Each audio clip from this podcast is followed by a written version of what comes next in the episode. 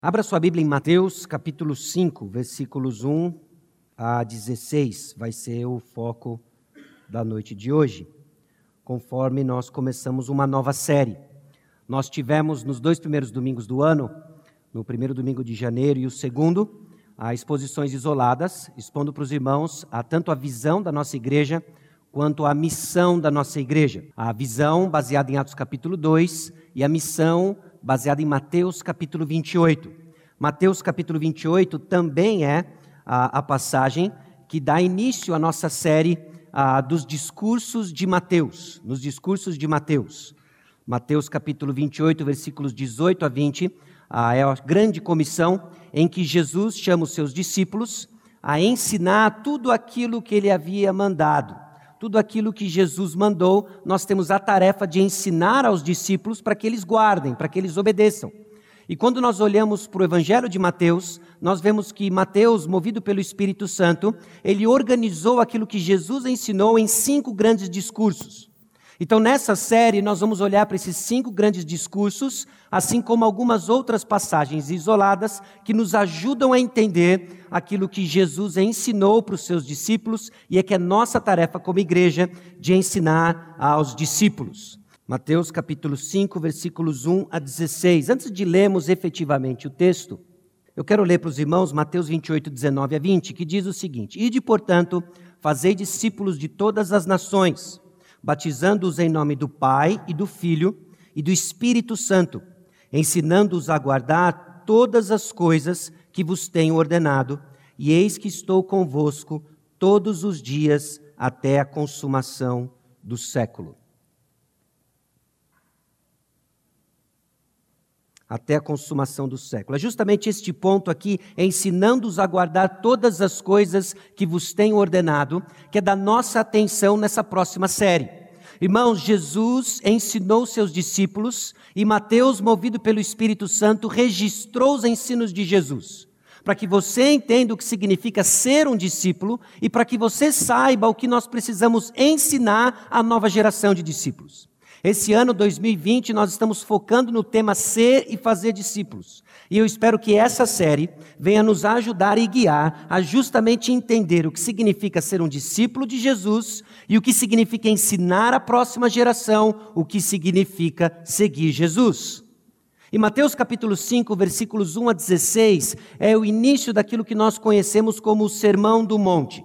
Esse é o maior discurso de Mateus, pega os capítulos 5, 6 e 7, é onde nós vamos passar a maior parte do tempo nessa série, vendo aquilo que Jesus quer que você saiba como discípulo e aquilo que eu e você precisamos transferir para a próxima geração. E Mateus capítulo 5 começa logo depois de Mateus capítulo 4, 3, 2, 1. E os capítulos 1 e 2 são significativos porque é onde Mateus relata o nascimento de Jesus. O rei chegou, dando uma porção de credenciais para nós de que aquele que está ensinando, sim, ele tem toda a autoridade. Mateus capítulo 28, versículo 18, Jesus estabelece justamente isso. Ele tem toda a autoridade. Quem é esse Jesus que ensina? E quem é esse Jesus no nome de quem nós ensinamos? Ele é o rei. Ele é o rei Jesus, o Rei do universo. Mateus capítulos 1 e 2 nos ajuda justamente a entender isso. Esse rei que se identifica com o seu reino. Mateus capítulo 3 é justamente o batismo de Jesus. Jesus é batizado, ele se identifica com o seu reino e agora ele parte para arrebanhar súditos para o seu reino. Mateus capítulo 4, versículos 1 a 11, esse rei ele é tentado e ele triunfa sobre o tentador, a saber, o diabo. E nos versículos seguintes, ele chama os primeiros súditos para serem pescadores de homens. Para serem pescadores de homens. O versículo 19, em particular, no capítulo 4, diz: E disse-lhes: Vinde após mim, e eu vos farei pescadores de homens. E logo nas primeiras atividades, nos versículos 23 a 25, nós vemos Jesus curando, nós vemos Jesus ensinando e Jesus pregando pregando arrependimento e pregando que o reino dos céus está próximo. Aliás, reino dos céus é um termo importante para entendermos ao longo de toda essa série, porque Mateus faz menção inúmeras vezes. É um estudo fascinante, mas eu quero que você entenda para os nossos propósitos, alguns aspectos importantes sobre o reino dos céus. E o primeiro deles é o seguinte: esse reino dos céus, ele tem uma natureza. Uma natureza, e se nós não prestarmos atenção, nós vamos fazer bastante confusão. A primeira delas faz referência, faz referência ao reino de Deus, que é universal, mediado por Cristo. É o reino de Deus ao qual todo joelho se dobrará e toda língua confessará. Meus irmãos, não vai ter ninguém fora desse. Jesus Cristo é o Rei soberano e todo joelho vai se dobrar e toda língua vai confessar que Jesus é Rei. Em alguns momentos nós vemos esse reino sendo explícito na palavra de Deus. Por exemplo, Mateus capítulo 28, versículo 18: Toda autoridade me foi dada no céu e na terra. O apóstolo Paulo, em 1 Coríntios capítulo 15, diz o seguinte: Cada um, porém, por sua própria ordem, Cristo as primícias, depois os que são de Cristo na sua vinda. E então virá o fim, quando ele entregar o reino ao Deus e Pai, quando houver destruído todo o principado, bem como toda potestade e poder, porque convém que ele reine até que haja posto todos os inimigos debaixo dos pés. Este é o reino de Deus universal mediado por Cristo. E há um uso mais abundante em Mateus que faz menção a um aspecto desse reino, que é o reino de Deus, que é a vida por meio de Cristo que é onde nós vamos ver inúmeras vezes sendo mencionado ao longo dos discursos de Mateus, esse reino de Deus, que é a vida. Por exemplo, quando Jesus conversa com Nicodemos em João capítulo 3, ele diz: "A isso respondeu Jesus: Em verdade, em verdade te digo, que se alguém não nascer de novo, não pode ver o reino de Deus." Perguntou-lhe Nicodemos: "Como pode um homem nascer sendo velho? Pode porventura voltar ao ventre materno e nascer segunda vez?" Respondeu Jesus: em verdade, em verdade te digo: quem não nascer da água e do espírito não pode entrar no reino de Deus. Esse é um aspecto do reino de Deus mais específico que faz referência a essa vida com Jesus. Então tem esse aspecto referente à natureza do reino. É importante nós fazermos essa distinção para que não haja confusão ao longo do tempo. Jesus, ele é o rei dos reis, o seu reinado é universal, todo joelho se dobrará, toda língua confessará mas há o reino dos céus ao qual nos pertence, nós, discípulos de Jesus. Esse reino dos céus também tem um aspecto interessante sobre tempo. Sobre tempo. Nessa primeira figura você enxerga uma linha do tempo. Ela é bem simples, ela é bem tosca, mas ela coloca eventos principais aqui: o evento da criação, da vinda de Cristo e da consumação. Em paralelo a isso, há a questão do reino de Deus. O reino de Deus que dá início quando vem o Rei, Cristo Jesus, e que termina na eternidade futura. E esse reino, ele passa por diferentes aspectos. Há um aspecto de que nós já participamos do reino, mas nós aguardamos aspectos desse reino futuro. Quando Jesus Cristo há de voltar, amém, Maranata, voltará e ele reinará literalmente. Então essa seta não coloca essas informações de que esse reino ele é transformado ao longo do tempo, em que outros aspectos nós nos tornamos participantes, mas hoje já desfrutamos de algo desse reino. Então, quando nós estamos falando de reino dos céus, nós estamos falando desse reino ao qual pertencem os discípulos de Jesus, ao qual nós já desfrutamos e ainda aguardamos. Tá ok? É isso que nós precisamos entender sobre o reino dos céus. E para ler o Sermão do Monte, pelo menos esses primeiros 16 versículos, eu quero que você note três grandes momentos dessa estrutura. Os dois primeiros versículos tratam-se de uma introdução. É uma introdução, ela é bem simples, que mostra Jesus Cristo subindo ao monte e passando a ensinar os seus discípulos. Nos versículos 3 a 12, são as bem-aventuranças. Aquilo que nós vamos chamar como as marcas do cidadão do reino. E eu peço que você note uma repetição que acontece tanto no versículo 3 quanto no versículo 10, que é porque deles é o reino dos céus. Acontece isso no versículo 3, acontece isso no versículo 10. E nos versículos 13 a 16, nós temos as duas mini parábolas, metáforas, sal e luz. É o testemunho dos cidadãos do reino. Vamos ler Mateus capítulo 5, versículos 1 a 16. Vai ter esse guia projetado para você, conforme nós buscamos entender aquilo que o Senhor tem para nós hoje. Vendo Jesus as multidões, subiu ao monte e, como se assentasse, aproximaram-se os seus discípulos. E ele passou a ensiná-los, dizendo: Bem-aventurados os humildes de espírito, porque deles é o reino dos céus. Bem-aventurados os que choram, porque serão consolados. Bem-aventurados os mansos, porque herdarão a terra. Bem-aventurados os que têm fome e sede de justiça, porque serão fartos. Bem-aventurados os misericordiosos, porque alcançarão misericórdia. Bem-aventurados os limpos de coração, porque verão a Deus. Bem-aventurados os pacificadores, porque serão chamados filhos de Deus. Bem-aventurados os perseguidos por causa da justiça, porque deles é o reino dos céus. Bem-aventurados sois quando por minha causa vos injuriarem e vos perseguirem, e mentindo disserem todo mal contra vós. Regozijai-vos e exultai, porque é grande o vosso galardão nos céus, pois assim perseguiram os profetas que viveram antes de vós. Vós sois o sal da terra. Ora, se o sal vier a ser insípido, como lhe restaurar o sabor? Para nada mais presta, senão para, lançado fora, ser pisado pelos homens. Vós sois a luz do mundo.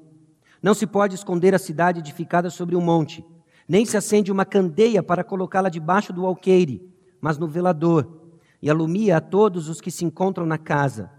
Assim brilhe também a vossa luz diante dos homens, para que vejam as vossas boas obras e glorifiquem a vosso Pai que está nos céus. Irmãos, a natureza transformadora do cristão testemunha de Cristo para a transformação do mundo em trevas. Conforme nós tentamos refletir e perguntar ao Senhor qual o próximo passo como igreja, na tarefa de ser e fazer discípulos. Nós precisamos entender que a nossa natureza transformada, as marcas do discípulo, é um testemunho vivo que transforma esse mundo em trevas. Há um aspecto de que a sua santidade, a sua caminhada, a sua transformação como indivíduo grita uma mensagem para esse mundo perdido. E Jesus está nos ensinando o que significa ser um discípulo de Jesus, assim como fazer discípulos. O que nós precisamos ensinar à próxima geração de discípulos? O que nós precisamos ensiná-los a guardar para serem discípulos? Para que essa corrente de discipulado continue proclamando que há salvação em Cristo Jesus, enquanto Ele já nos transforma como discípulos de Jesus. Então reflita sobre isso. A natureza transformada do cristão testemunha de Cristo para a transformação do mundo em trevas. Vamos para os dois primeiros versículos. Jesus, o Mestre. Jesus, ele viu as multidões. Ele viu as multidões. É constante, é quase que um personagem nos evangelhos. A multidão. A multidão segue Jesus e por vezes ela é descrita como um, uma espécie de um personagem meio anti-missão de Jesus. Às vezes bloqueando a entrada de alguém, às vezes querendo uh, coroá-lo como rei antes da hora, às vezes querendo crucificar Jesus, matá-lo, empurrá-lo de um precipício. A multidão é um tanto quanto enigmática. Mas aqui ela é resultado dos primeiros feitos de Jesus. Essas multidões se acumularam depois dos sinais feitos em toda a Galileia. Descrita no versículo 4, no capítulo 4 não só na Galiléia, mas a sua fama se esparrama pela Síria, e depois pessoas vieram de Decápolis, Jerusalém, Judéia, da além do Jordão. É como todo o vale do Paraíba escuta desse milagreiro, desse mestre por excelência, e elas se reúnem num só lugar central, importante, São José dos Campos, lógico. E é exatamente isso que está acontecendo. As pessoas começaram a ouvir falar de Jesus, quem é esse que cura? Quem é esse que faz coisas que nós nunca ouvimos antes, que tem palavras, um ensino de autoridade, e elas começam a seguir Jesus? Essa multidão começa a seguir Jesus. Jesus viu as multidões, Jesus subiu ao monte. É um tanto quanto profundo isso eu sei, porque nós estamos simplesmente descrevendo o que o texto já nos disse. Ele subiu ao monte. Mas pare e pensa: Jesus vê as multidões, ele sobe para um monte, um monte específico, E um leitor judeu estaria atento a cada movimento, a cada passo desse tal de Mateus que está querendo falar para mim que Jesus é o Messias. Porque ele sobe ao monte.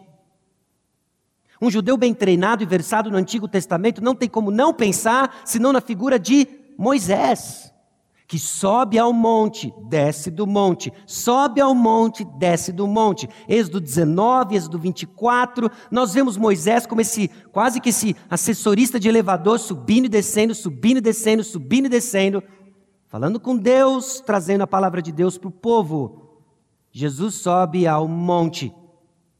Presta atenção, porque ele não é só um assessorista, é o próprio Deus que veio falar com a multidão. E agora ele passa a ensinar. Ele passa a ensinar. E aqueles que estão prestando atenção e lendo o Evangelho de Mateus já começam a notar: calma aí, vai ter aqui um corpo grande de ensino de Jesus. E ele vai ver isso de novo em Mateus capítulo 10, ele vai ver isso de novo em Mateus capítulo 18, ele vai ver isso de novo em Mateus capítulo 24, e ele vai anotar todas essas coisas e depois ele vai ler Mateus 28, 18 a 20. É isso que eu preciso ensinar para as pessoas. Então, conforme você se pergunta que 2020 é o ano em que você quer dar o próximo passo de ser discípulo e fazer discípulos, e se a sua pergunta é eu não sei nem começar, eu não sei o que eu tenho que dizer para as pessoas, seus problemas acabaram. Porque Jesus vai começar a ensinar.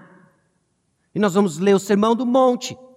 E nós vamos ler o que Jesus está ensinando aos seus discípulos, que é o que nós precisamos ensinar à próxima geração. Jesus está ensinando os seus discípulos. E o que ele ensina, em primeiro lugar?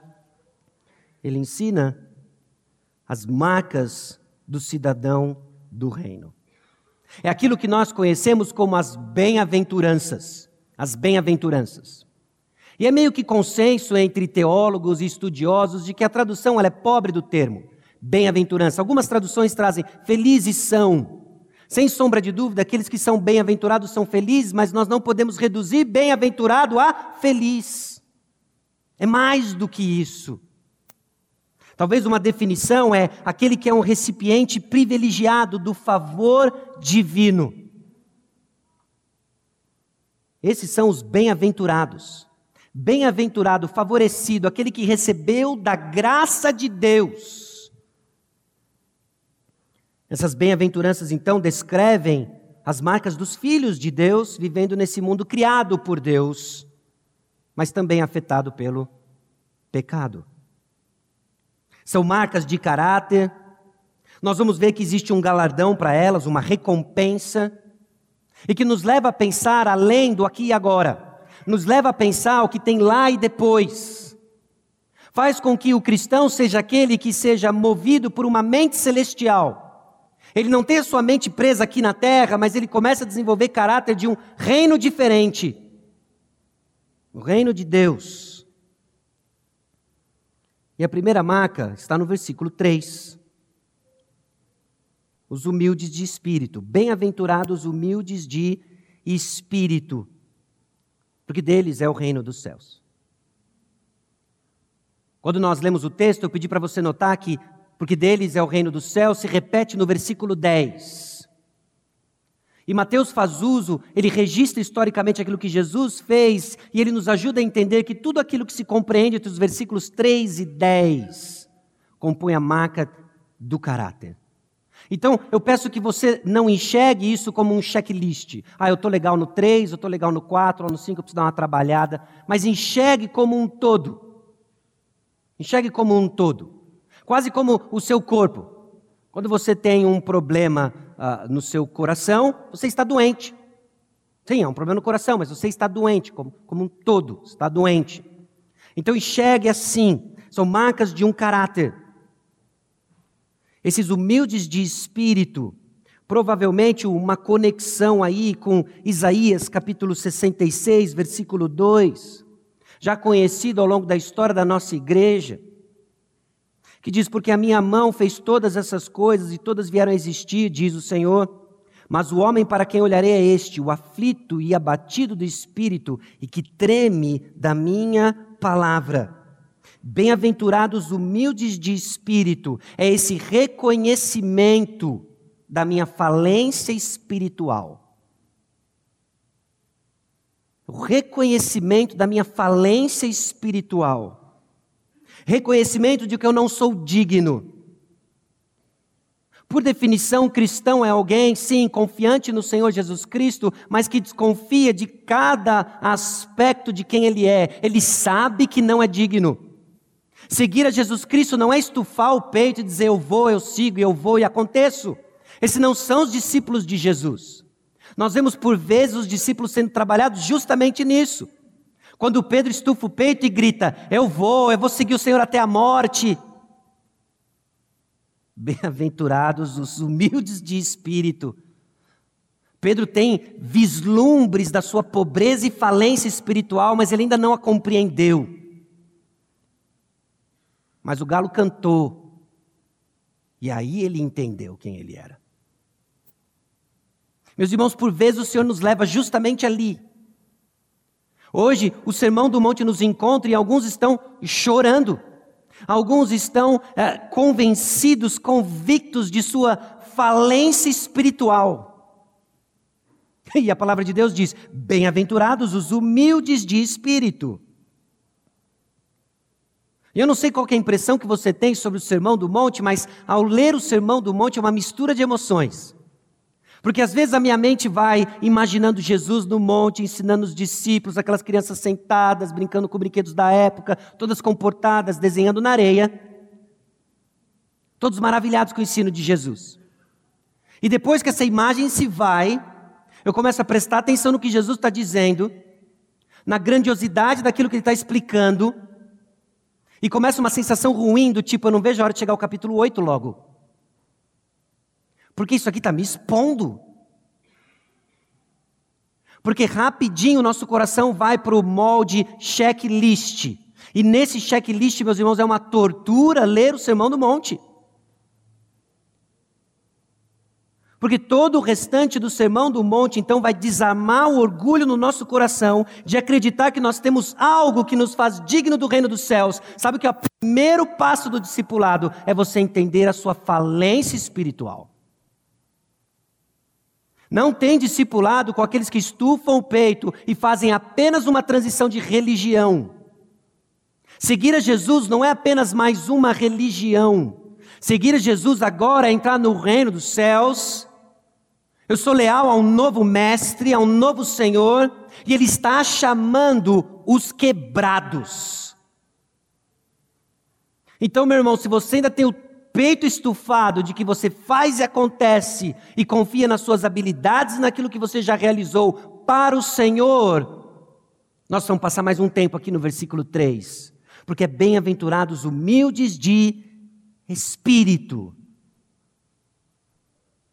Jesus descreve então aquilo que nós conhecemos como um arrependimento dos nossos pecados, um arrependimento profundo, que não está simplesmente em listar aquilo que você fez ou deixou de fazer, mas entender que aquilo que você fez ou deixou de fazer está ligado à sua natureza, à sua natureza rebelde contra Deus, munido de armas, tentando conquistar o seu caminho para os céus, e Jesus Cristo simplesmente diz, para início de conversa, bem-aventurado os humildes de espírito. Bem-aventurado os falidos espiritualmente. Bem-aventurados os que choram. Que é para onde ele vai. Versículo 4: Bem-aventurados os que choram, porque eles serão consolados. Os que choram, essa evidência emocional, esse aspecto, essa característica natural daqueles que reconhecem a sua falência espiritual. Irmãos, é parte da nossa trajetória cristã, a tristeza profunda da nossa condição em nós mesmos, mas que recebe o consolo, porque uma vez que eu entendo que eu choro por causa da minha pobreza de espírito, eu sou automaticamente levado, ou deveria ser levado, para esse consolo. Consolo que Mateus já deu inúmeras pistas. Mateus capítulo 1, versículo 21 diz o seguinte: E ela dará à luz um filho, e lhe porás o nome de Jesus, porque ele salvará o seu povo dos pecados deles. Bem-aventurados os humildes de espírito, que reconhecem a sua falência espiritual, porque dele é o reino dos céus. Você se arrependeu dos seus pecados, você entra agora num novo reino, não mais o reino das trevas, o reino dos céus. E lá no reino dos céus você é consolado, você chora por causa da sua falência espiritual e você é consolado porque o Rei Jesus veio para salvar o povo dos seus pecados. Então, enquanto nós somos confrontados e expostos no Sermão do Monte, nós somos igualmente consolados. Confrontados quando quem está sendo analisado sou eu, e confortados quando quem aparece é o Mestre Jesus, que vem para nos consolar. Meus irmãos, e a nossa cultura e a nossa sociedade nos treina a não chorar pelos nossos pecados. Por alguma razão, nós associamos esse choro, essa contrição, que nós já vimos em Isaías capítulo 66, que é justamente uma das qualidades às quais o Senhor está nos olhando e é por nós, como algo negativo. Então nós queremos anestesiar o choro e a dor por causa dos nossos pecados. E quando nós anestesiamos a dor e o choro dos nossos pecados, não tem o quê? Não tem consolo.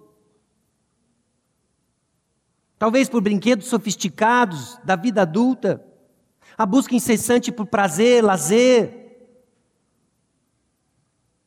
Nós buscamos anestesiar essa dor, a qual Deus usa por tantas vezes ao nosso benefício. Bem-aventurados que choram, porque serão consolados. Jesus veio então são aqueles que choram por causa do seu pecado pessoal, são aqueles que choram porque vivem num planeta que agoniza e geme por causa do pecado. Nós vamos ser consolados. Por que nós vamos ser consolados? Porque é, de, é nosso reino dos céus e um dia nós vamos desfrutar de novos céus e nova terra. Você já reparou como o mundo agoniza sem essa esperança? É asteroide que vai passar uma fina na Terra, será que é o fim agora? São florestas que queimam e agora nós vamos morrer tudo por causa do. Eu não estou negando essas coisas, mas eu estou dizendo que o mundo não acaba assim. E você sabe disso. Jesus vence no final, tem novos céus, nova terra. Então nós olhamos com essa coisa por uma outra perspectiva. Nós temos o consolo do Senhor Jesus Cristo.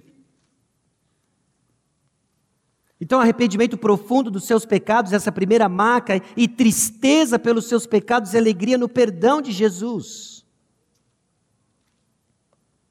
No versículo 5, bem-aventurados os mansos, porque herdarão a terra. Pobre de espírito é uma compreensão de quem somos diante de Deus. E manso é uma característica que descreve o seu relacionamento com Deus com relação a outras pessoas. Essa pobreza de espírito, ela vai ser vista na maneira como nós nos relacionamos. Então, mansidão não é necessariamente uma pessoa tímida ou indecisa, mas mansidão é um desejo controlado de ver os interesses de outros acima dos seus próprios interesses. Por exemplo, Gênesis narra para nós a história dos patriarcas. E lá está Abraão e seu sobrinho Ló. Houve uma confusão entre os seus funcionários e os seus rebanhos. E agora é o momento de fazer uma separação. Abraão traz para nós uma visão tangível do que significa ser manso. Ele pergunta para Ló: você pode escolher primeiro. Acima dos seus interesses, Abraão coloca os interesses de Ló. Ló então escolhe a melhor parte. Abraão então faz birra e diz: Eu estava brincando. Não, Abraão foi para o outro lado. Moisés, esse homem mais manso que já pisou na terra. E a gente tem essa ideia de que Moisés era o cara de fala mansa, não é? Vamos por aqui, pessoal, o povo de Deus, por aqui. Impossível ser assim. Milhões de pessoas. O cara devia ser bom de garganta. Arão, então, mas porque ele era o mais manso da terra. Porque ele estava sempre disposto a colocar os interesses dos outros acima dos seus. Ainda que tratado injustamente, nós vemos isso quando ele é acusado constantemente, até pelos seus irmãos. E o exemplo acima de todos, Jesus Cristo, manso e humilde de espírito. Nos seus estudos sobre o Sermão do Monte, Dr. Martin Lloyd Jones diz o seguinte: Nós podemos deixar tudo, nós mesmos, nossos direitos, nossa causa, nosso futuro inteiro nas mãos de Deus, em especial quando sentimos que estamos sofrendo injustamente. É parte da nossa experiência na peregrinação terrestre, meus irmãos, sofremos injustamente. Aí entra a mansidão. Então nós erramos como tentando, como, quando tentamos nos justificar ao invés de edificar o irmão. Erramos quando assumimos que estamos no centro do universo, eu primeiro. O manso busca Deus vê a ele mesmo e ao próximo como sujeitos ao Senhor. Como pobre de espírito, não pensa além de si mesmo mais do que convém. Então, antes, meus irmãos, de pensarmos num conteúdo programático para discipularmos alguém, pare e pensa no que nós já vimos só até a terceira característica. O mundo precisa ver pessoas mansas. O mundo precisa ver eu e você crescendo em mansidão. Mas isso só é possível para o crente em Cristo Jesus. E eles herdarão a terra. A bênção, é bem, a bênção é bem contrária do que todos pensam, pelo menos no mundo, não é? Se eu não chegar primeiro ou não garantir o meu, ficarei sem. Mas quando eu entendo o meu estado de falência espiritual, quando eu choro e sou consolado, que bem que eu tenho senão o Senhor?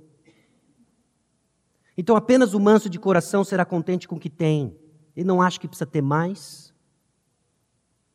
Nada tendo, mas possuindo tudo, diz o apóstolo Paulo. Porque ele sabe que um dia ele vai ter toda a sua herança. Versículo 6: Bem-aventurados os que têm fome e sede de justiça é esse desejo intenso por santidade. Jesus não está ensinando a busca intensa por alguma forma de legalismo. Às vezes o que a gente busca, o que a gente tem fome e sede é de uma experiência. Nada errado em você ter uma experiência com o Senhor.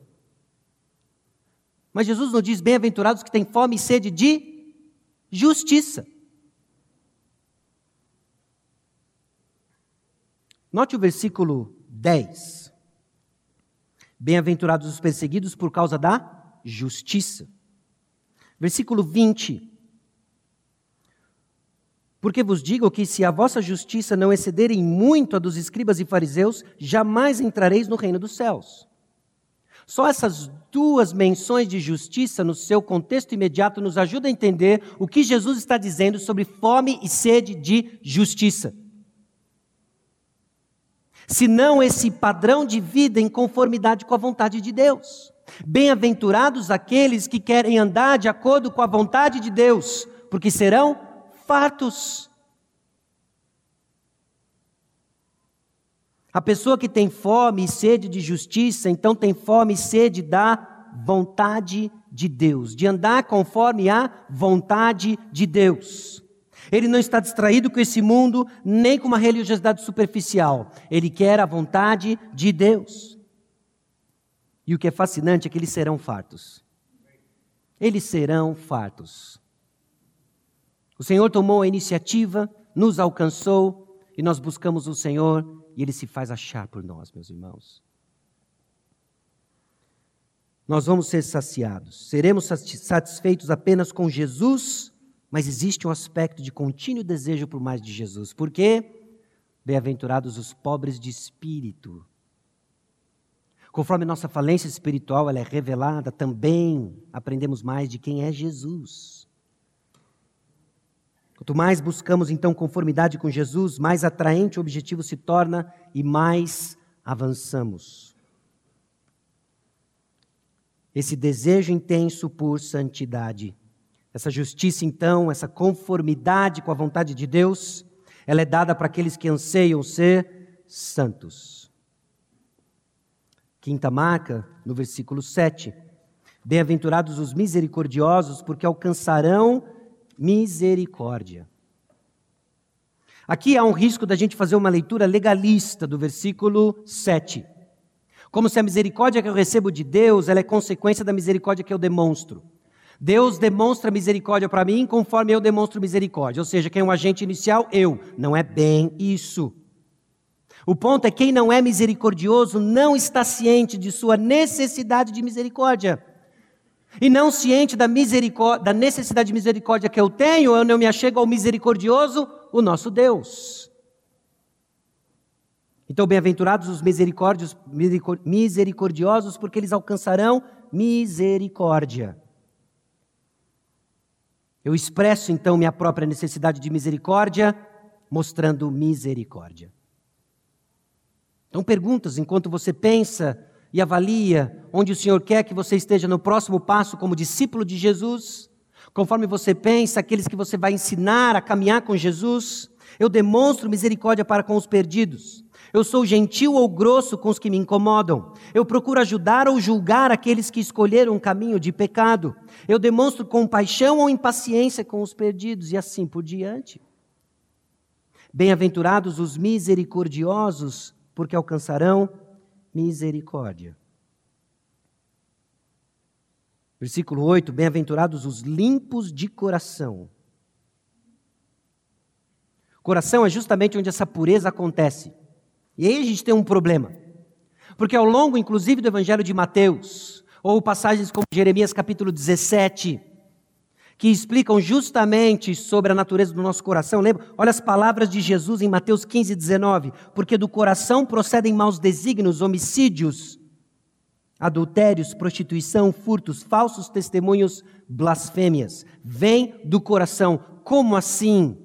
Bem-aventurados os puros de coração. Ainda assim, pureza de coração é um pré-requisito para ver a Deus. Então, essa pureza, obviamente, não, é, não pode ser a conformidade externa com regras. Então, avalie.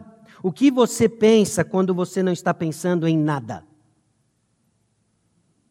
Ok? Por vezes minha esposa me pergunta, a Ana me pergunta, o que você está pensando? A minha resposta comum é nada. E às vezes são coisas tão bestas. Coisas do tipo, estou andando na estrada, eu vejo a pintura do lado, lembro um vídeo que eu assisti, da musiquinha que colocaram na autoestrada da Europa. Já viu esse vídeo? Aí depois eu lembro de outro vídeo que fizeram e colocaram a musiquinha do Palmeiras não tem mundial. Aí eu lembro disso, lembro do pessoal do futebol, lembro dos amigos da igreja do futebol, lembro do machucado que eu tive. E assim vai. Lembro do gelol. Ah, não basta ser pai, tem que participar. E a mente vai. O que você está pensando? Como é que eu explico isso? Nada. Nada não. Em parte com vergonha, que coisa besta, né? Culpando, queimando o neurônio com isso. Mas assim vai. Mas, meus irmãos, diz muito quando você não pensa em nada o que você pensa, porque não é nada. Porque não é nada. Às vezes não são coisas tão inocentes assim. O que você pensa quando você não pensa em nada? Quanto você se entrega ao humor de duplo sentido ou de conteúdo explícito, mesmo que seja engraçado? Onde que está sua lealdade, dinheiro e tempo? Como que suas ações e palavras procuram montar um disfarce para o que está em seu coração? E aqui mais uma vez Jesus vem como uma espada no nosso coração. Leia comigo o versículo 48 de Mateus capítulo 5. Portanto, sede vós perfeitos, como perfeito é o vosso Pai celeste. Este é o padrão que está sobre nós, meus irmãos, a perfeição do Pai celeste. Você percebe onde Jesus vai levar os seus discípulos? Onde, se você ainda não teve o clique no versículo 3 de que você é pobre de espírito, continue ouvindo o padrão dos céus. O que é requerido sobre você é perfeição. E aí nós escutamos o sermão do monte e nós olhamos um para o outro e não tem outra reação senão xi, sujo. Quem então? Quem então? Mas aqui nós nos reunimos para adorar o Senhor que mandou o seu Filho Jesus Cristo, para viver uma vida que eu e você não conseguimos viver. Para morrer uma morte que eu e você deveríamos morrer. Bem-aventurados os pobres de espírito, porque deles é o reino dos céus. Eles verão a Deus, os limpos de coração verão a Deus.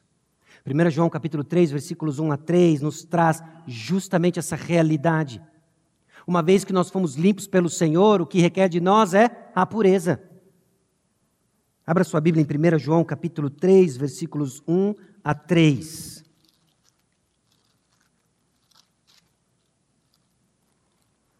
Vede que grande amor nos tem concedido o Pai, a ponto de sermos chamados filhos de Deus, e de fato somos filhos de Deus. Por essa razão o mundo não nos conhece, porquanto não conheceu Ele mesmo. Amados, agora somos filhos de Deus e ainda não se manifestou o que haveremos de ser. Sabemos que, quando Ele se manifestar, seremos semelhantes a Ele, porque haveremos de vê-lo como Ele é. E assim mesmo se purifica todo que nele tem essa esperança, assim como Ele é puro. Você tem a esperança de que um dia você vai estar com o Senhor e Ele é puro? Então você se purifica. Bem-aventurados os limpos de coração, porque eles verão a Deus. Versículo 9. Bem-aventurados os pacificadores. Sétima marca, o pacificador. E é óbvio que aquele que está ensinando é o grande pacificador de todos os tempos, de toda a história. É aquele que trouxe paz entre os homens e Deus, Jesus Cristo. Ele veio e ele evangelizou paz entre Deus e os homens. É aquele, inclusive, que tira a barreira de separação entre judeus e gentios. A paz que hoje nós desfrutamos na igreja é por causa de Jesus. Ele é o pacificador. E agora, essas marcas do cidadão do reino é que é esperado que você seja um pacificador. Alguém que é conhecido por aliviar tensões, buscar soluções e garantir que a comunicação seja clara. Bem-aventuradas os pacificadores, porque serão chamados filhos de Deus. Meus irmãos, a nossa natureza, ela é produto da nossa filiação. Qual é a sua natureza no que se refere a conflitos? E num grupo como esse, eles são abundantes. Desde o simples torcer de nariz até meses, anos sem se falar. Bem-aventurados os pacificadores, serão chamados filhos de Deus. O que Jesus nos ensina é que cada um de nós deve ter a atitude de ser um elemento que traz paz, não conflito. A sua presença não pode ser uma presença que traz confusão, mas que traz paz. São pessoas de presença leve que aliviam tensões, buscam soluções e garantem que há uma comunicação clara. Bem-aventurados os pacificadores, porque serão chamados filhos de Deus. Essa deve ser uma característica, assim como todas as outras, normativa no nosso meio. E lá vão chegar as pessoas que Jesus vai salvar e que nós somos chamados a discipular, que nós vamos ensiná-los. Você precisa aprender a ser um pacificador. Que no reino de Deus, a gente não fica batendo com os nossos direitos, no reino de Deus, a ordem é outra. Não é o que você acha que é certo, mas o que Jesus disse que é certo. E é sempre certo amar. Isso resolveria tantas tensões no nosso meio se a gente simplesmente abraçasse de que a lei do amor ela está acima de todas as outras. É sempre certo amar. Bem-aventurados os perseguidos por causa da justiça, porque deles é o reino dos céus. Justiça, nós já entendemos que é conformidade com a vontade de Deus. Então, esses perseguidos aqui não são aqueles chatos de galocha que, atrás de uma bandeira cristã, fazem aí a vida de todo mundo um inferno. Os perseguidos aqui são aqueles que estão determinados a viver como Jesus viveu. E nós vimos isso na série em 1 Pedro. Pessoas que foram perseguidas e sofreram simplesmente porque estavam vivendo a vontade de Deus. Bem-aventurados os perseguidos, por causa da sua justiça. Meus irmãos, em meados dos anos 50 do século passado, 1900 e tanto, irrompe na China a Revolução Comunista. Inúmeros irmãos nossos experimentaram isso ao preço de suas vidas. E eu quero ler um relato para os irmãos. Porque às vezes isso parece tão distante de nós, e num certo sentido é. E nós vamos ver que esse ser perseguido por causa da justiça é um espectro amplo de desde custar a própria vida até a zombaria que você sofre por simplesmente ser um crente. Mas escute um pouco da história desse camarada aqui. Wang Ziming. Há uma estátua na abadia de Westminster que homenageia os mártires do século XX. São dez estátuas, uma delas é desse homem. Escute o que ele passou. Em 1966 começou a Revolução Cultural. Haviam estágios daquilo que foi o avanço do comunismo na China. As massas revolucionárias invadiram nosso pátio, isso é o filho dele contando. Saquearam nossa casa e espancaram todo mundo. Amarraram-nos e nos exibiram de aldeia em aldeia. Meu pai foi obrigado a usar um enorme chapéu de burro com as palavras espião e lacaio dos imperialistas. Nas sessões de condenação pública, com participação de mais de 10 mil pessoas, éramos os alvos de punhos furiosos. Os cuspes eram quase suficientes para nos afogar. Não importa quanto sofrêssemos, meu pai nunca parava de orar. Assim prosseguiu por três anos até os rebeldes revolucionários começaram a lutar entre si e não restar mais tempo para nos importunar. O assédio diário, na maior parte, terminou. Meu pai reencontrou alguns antigos cristãos e eles se encontravam em cavernas nas montanhas à meia-noite para reuniões de oração. Eles não possuíam nenhum exemplar da Bíblia, mas acreditavam que ela estava no coração de cada um. O povo miau era pobre, porém simples e honesto. O governo forçou-o a gritar: Viva o presidente mau! Mas não podia destruir sua fé em Deus. Assim o evangelho voltou a se espalhar nas aldeias vizinhas. Meu pai continuou a batizar pessoas. Logo as autoridades descobriram as atividades de meu pai. Na madrugada de 11 de maio de 1969, ele foi preso. Meu pai estivera nas montanhas da noite anterior para alguns batismos, alguém deve tê-lo delatado. O repórter então pergunta: onde você estava quando o levaram? Ele relata um pouco da chegada daqueles que vieram aprender seu pai. E o que ele narra depois é o seguinte: Meu pai estava bastante calmo. Sem dizer uma palavra, vestiu a roupa, mas antes que, seus, antes que seus pés tocassem o chão, dois soldados se adiantaram e agarraram e torceram seus braços. Ele olhou nos olhos dos soldados e disse: Não há necessidade disso, eu irei com vocês. Em seguida, estendeu os braços, pedindo que lhes colocassem as algemas. Minha mãe gritou e não deixava meu pai partir. O soldado a chutou, ela caiu e desmaiou. Quando cheguei, meu pai tinha ido embora. Minha mãe fora levada de volta para casa e a família de meu irmão permaneceu em torno dela. Ela havia sofrido incontinência, a calça encharcada de urina. Quando recuperou a consciência, momentos depois, pedia água constantemente. Estou com sede, estou com sede. Tomou vários copos e disse que seu peito doía. A dor acompanhou o resto da vida. Meu pai permaneceu detido por quatro anos na comarca de Wunding. Em dezembro de 1973, eles o executaram. Escute isso daqui. Nunca o acusaram oficialmente, mas listaram cinco acusações contra meu pai. Primeiro, ele era um lacaio dos imperialistas estrangeiros e um espião incorrigível, que usava ópio espiritual para envenenar a mente das pessoas. Segundo, ele era um contra-revolucionário. Terceiro, ele boicotava constantemente as políticas religiosas do governo, Quarto, ele era membro de uma quadrilha local de latifundiários. Quinto, ele liderou um amplo grupo de latifundiários malignos e seus seguidores na emboscada do Exército Vermelho Comunista quando este atravessara a comarca de Lufeng na década de 1930, assassinando sete soldados comunistas. Os miau locais trocaram disparos com o exército de Mao na comarca de Lufeng. Ambos os lados sofreram baixas. A batalha ocorreu muito longe daqui. Meu pai não teve nada a ver com isso. Bem-aventurados os perseguidos por causa da justiça, porque deles é o reino dos céus. A história continua e esse senhor é executado. E a narrativa do último encontro dele com a sua família é simplesmente encorajadora. Numa das frases ele diz algo assim: Tentaram reformar minha mente não conseguiram. Sigam o superior.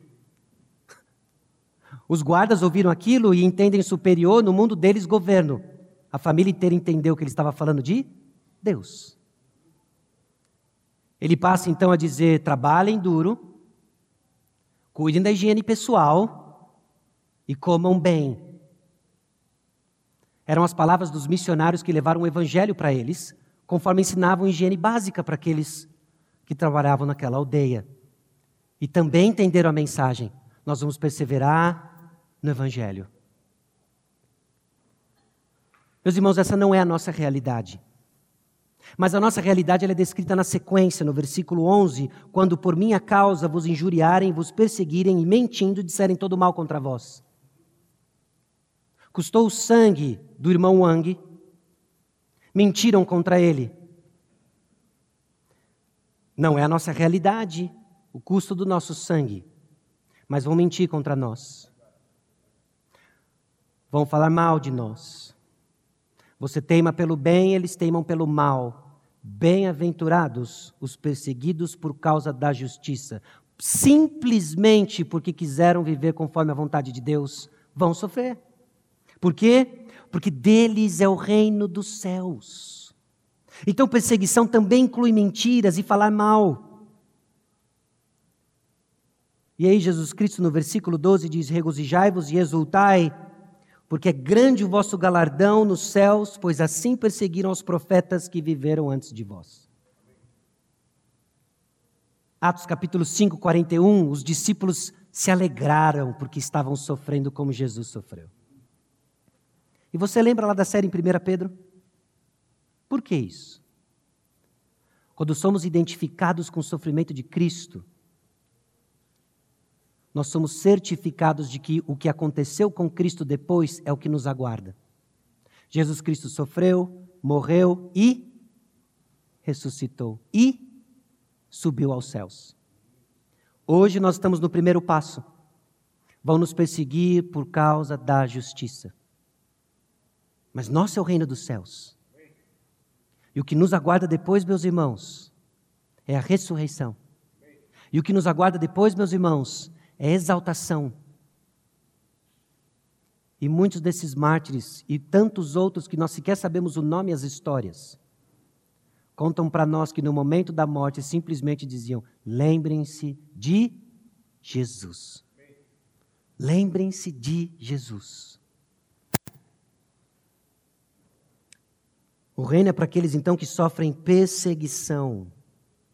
As normas do reino, então, essas características crescendo em mim e você, praticadas nesse mundo pecaminoso, dão maior testemunho cristão e incita, meus irmãos, perseguição.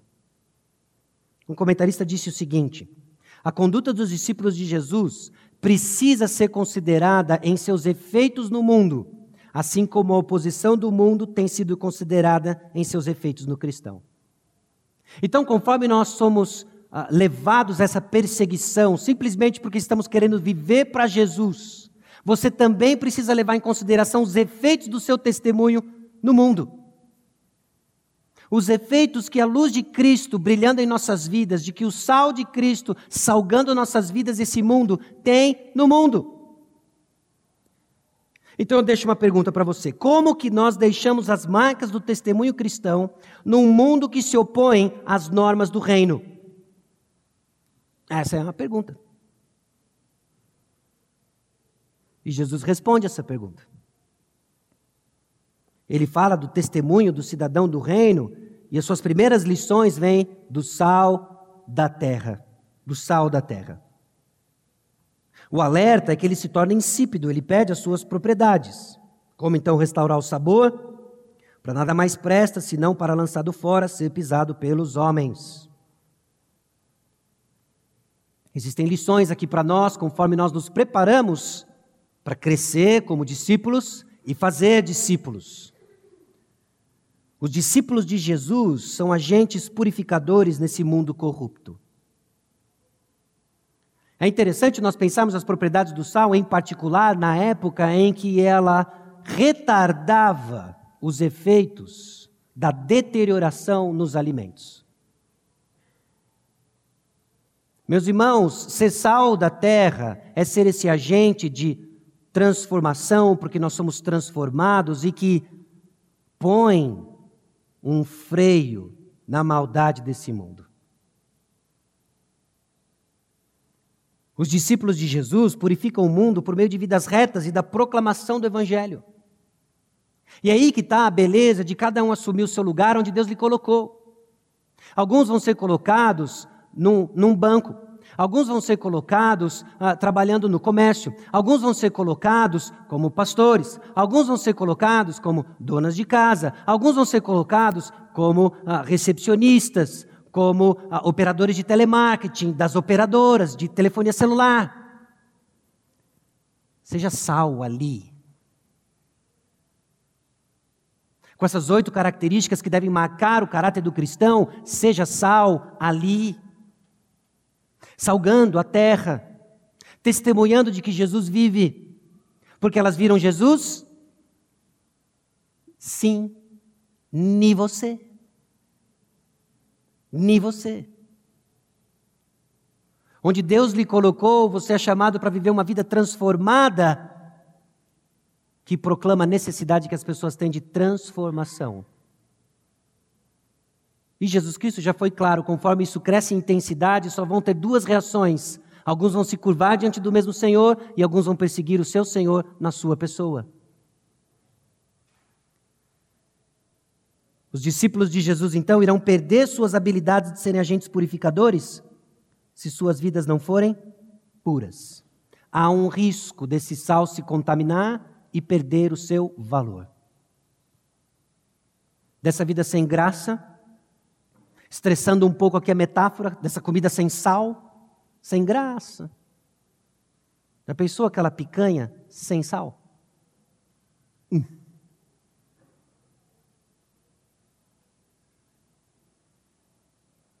Existe esse risco de quando somos tão atarefados ou tão envolvidos nesse mundo, que o que nos marca não é o caráter de Jesus? Qual o seu valor? Os discípulos de Jesus então irão enfrentar consequências assustadoras se suas vidas não são puras. Por quê? Porque, meus irmãos, a hipocrisia irá macular permanentemente seu testemunho. Nós professamos Cristo Jesus com a boca e o negamos com as nossas atitudes. Nós falamos de Jesus com a boca, mas negamos com as nossas ações. E a hipocrisia irá fazer com que o testemunho não seja produtivo. Aí nos resumimos apenas aos evangélicos, cujas presenças não salgam a terra e não testemunham de Cristo. Existem as lições ainda de sermos luz do mundo. Os versículos 14 a 16, Jesus diz que nós somos a luz do mundo. E ele usa dois exemplos, tanto a cidade como a candeia. A gente perde aqui na cidade de vermos as estrelas, porque a luz da cidade clareia demais. Já percebeu isso? Durante a minha adolescência, eu trabalhei num acampamento que tinha dois ambientes distintos e bem afastado da cidade. Onde ficavam os dormitórios, tinha aquela luz toda dos postes iluminando perto dos dormitórios. E depois você tinha que entrar por uma caminhada, passar por uma pequena floresta, mas uma floresta suficiente para cobrir todas aquelas luzes. E lá a gente deitava na quadra, com uma lata de leite condensado vendo as estrelas. Pensa.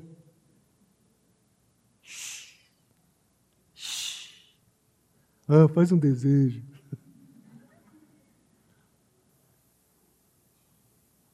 Meus irmãos, a cidade, ela ilumina.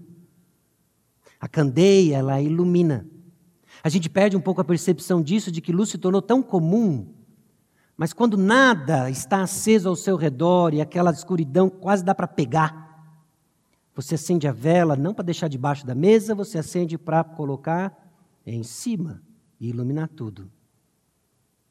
O mundo aí fora vive numa treva espessa e densa. E você é a luz do mundo. Você é a luz do mundo. E conforme o seu caráter ele é transformado à semelhança do nosso Senhor e Salvador Jesus Cristo, a luz é colocada para cima. Ela brilha e expõe as trevas. São duas reações. Alguns vão se curvar diante do Senhor e Salvador de suas vidas, e outros vão perseguir você. E eu não digo isso só lá fora, mas isso aqui dentro. Aqueles que querem viver fielmente serão perseguidos. Então, os discípulos de Jesus devem viver vidas retas que irão atrair pessoas para Deus. Vai ser essa luz que brilha. Brilha e incomoda alguns, brilha e atrai outros. Eles vão ver a sua forma de viver, sua maneira distinta de ser, reagir, e eles vão ser atraídos através da sua vida. Os discípulos de Jesus compartilham de sua missão de trazer salvação aos confins da terra. Meus irmãos, é essa luz que deve brilhar e iluminar onde tem trevas. Você já acendeu uma lanterna à luz do dia? Não tem graça. Mas onde que ela brilha? Nas trevas. Vida reta, então, e testemunho corajoso são traços essenciais de verdadeiros discípulos. E nós somos constantemente confrontados com isso.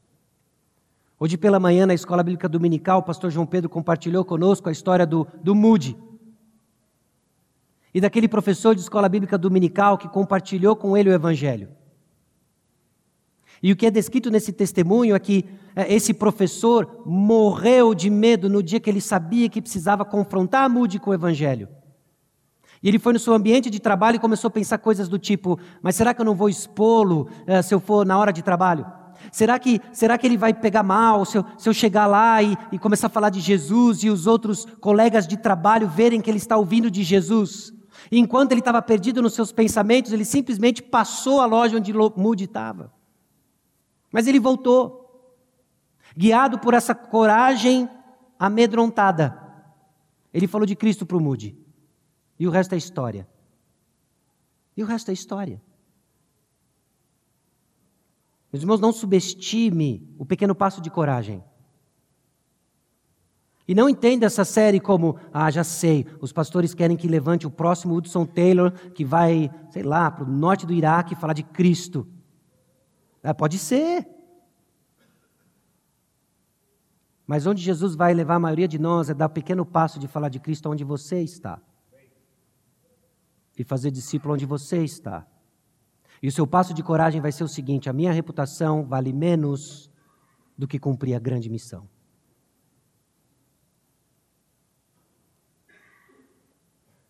Então considere isso. Conforme Jesus Cristo nos diz hoje o seguinte: você é o sal da terra, você é a luz do mundo. E o caráter justo do discípulo é um presente de Deus que resulta do seu novo relacionamento com o Pai celestial. Irmãos, o que nós lemos dos versículos 3 em particular até o versículo 12 não é um checklist, não é a missão impossível de cada um de nós. É um presente dado pela graça de Deus, que antes confronta onde nós estamos, depois aponta que só Jesus cumpriu a lei, e em seguida, agora, capacitado pela graça de Deus, passa a ser o que eu e você somos chamados a buscar, viver e cultivar. De reconhecer essa pobreza de espírito, de saber sim que o nosso pecado dói, nós choramos, mas somos consolados.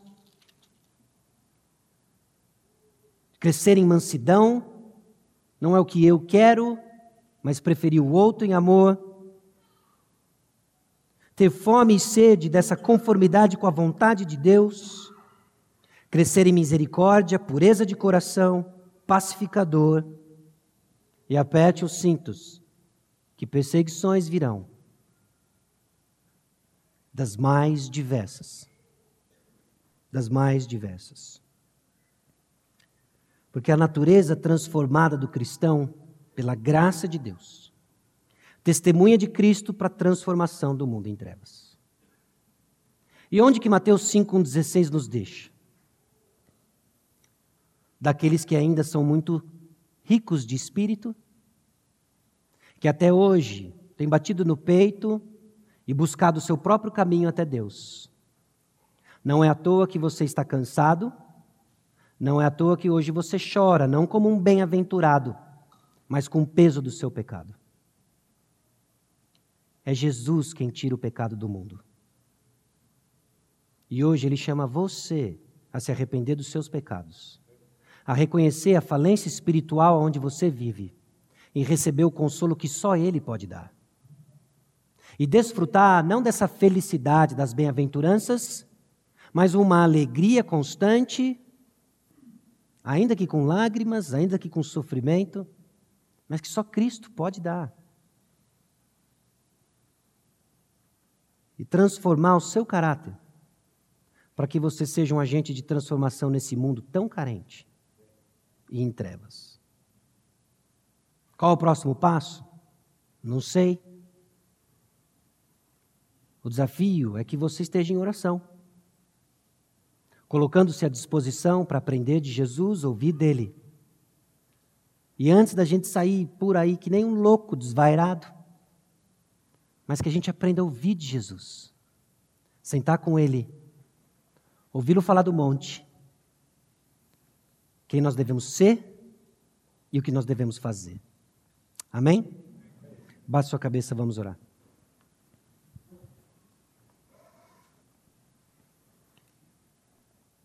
Senhor nosso Deus e Pai, aqui chegamos diante do Senhor e da tua palavra. Confrontados mais uma vez, ó Deus, com a nossa pobreza de espírito e consolados, ó Deus, pela riqueza da graça de Jesus. Sabendo que o padrão é não é alto, ele é inalcançável. Que só Deus poderia alcançar esse padrão. O Senhor veio, Jesus veio ao nosso encontro e nos deu salvação. Que essa salvação seja evidente na transformação de caráter que cada um de nós precisamos desfrutar, crescer. Confiados a Deus de que o poder da transformação vem do Senhor, de que o poder de cumprir a grande comissão vem do Senhor, sabendo que a tarefa diante de nós é a tua vontade, é que nós oramos no nome de Jesus. Amém.